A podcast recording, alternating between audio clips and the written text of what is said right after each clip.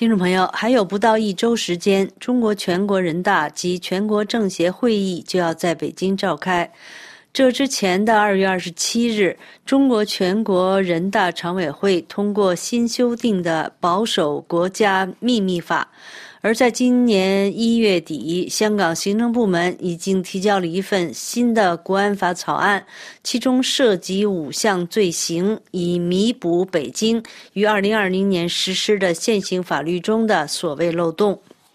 据报道，新修订的保守国家秘密法经中国国家主席习近平签署第二十号主席令予以公布后，将自今年五月一日起实施。中国官媒新华社二月二十八日引述中国国家保密局负责人的说法称，此次修法是为了因应新时代国际国内形势的深刻变化、科技的日新月异等中国在保密工作上所面临新问题、新挑战，而有必要对保密法进行修改完善。中国国家保密局负责人表示，随着大数据、云计算及人工智能等新技术层出不穷，修订后的保密法总则新增一条条文，即对在保守保护国家秘密工作中作出突出贡献的组织和个人，按照国家有关规定给予表彰奖励。以鼓励自主创新能力的提升。据报道，新修订的保守国家秘密法不仅将监管范围从国家机密延伸到工作秘密，还严格管制涉密人员离岗后的就业及出境。因此，有分析指出，中国新的保密法更加趋于严苛而又模糊不清。将加剧寒蝉效应和中国法治的不透明度，尤其给在华外商带来营运上的重大挑战。修订版的保密法被认为扩大了有关秘密的定义，这个定义是国家秘密及其保密层级的具体范围由国家保密行政单位部门单独或会同有关中央机关的规定。军事方面的保密事项范围由中央军委规定。此外，涉密人员离岗离职后，在脱密期内不得违反就业规定和出国；就算是过了脱密期，也必须继续履行所谓的保密义务。对于违法者，其单位机关应通报同级保密行政管理部门，采取处置措施。根据新保密法的负责，在有关机关单位履职时的人员，如果获取不属于国家秘密，但泄露后会造成一定不利影响的事项，将依《工作秘密管理办法》采取必要的保护措施。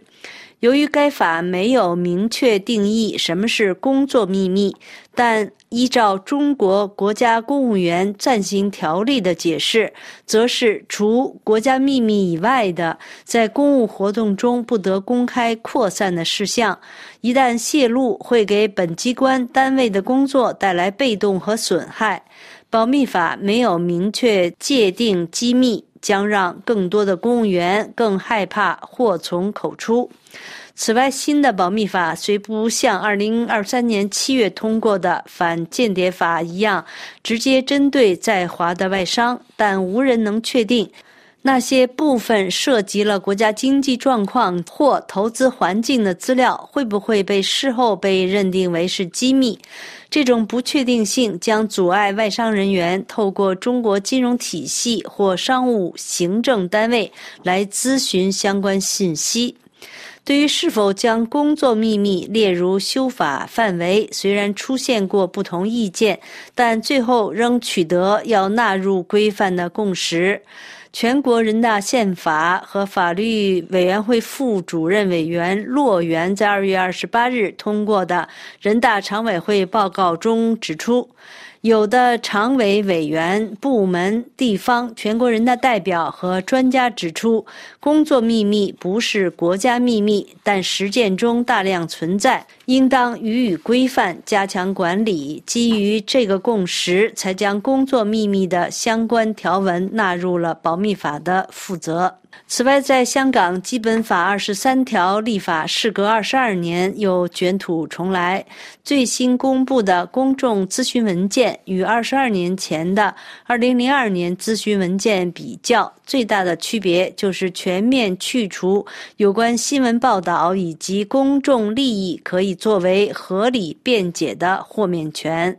当年。港府的咨询文件曾经清楚地列明，学术研究或新闻报道涉及煽动刊物罪时，拥有的合理辩解；提出禁制及宣布非法组织时，应受上诉程序的制约。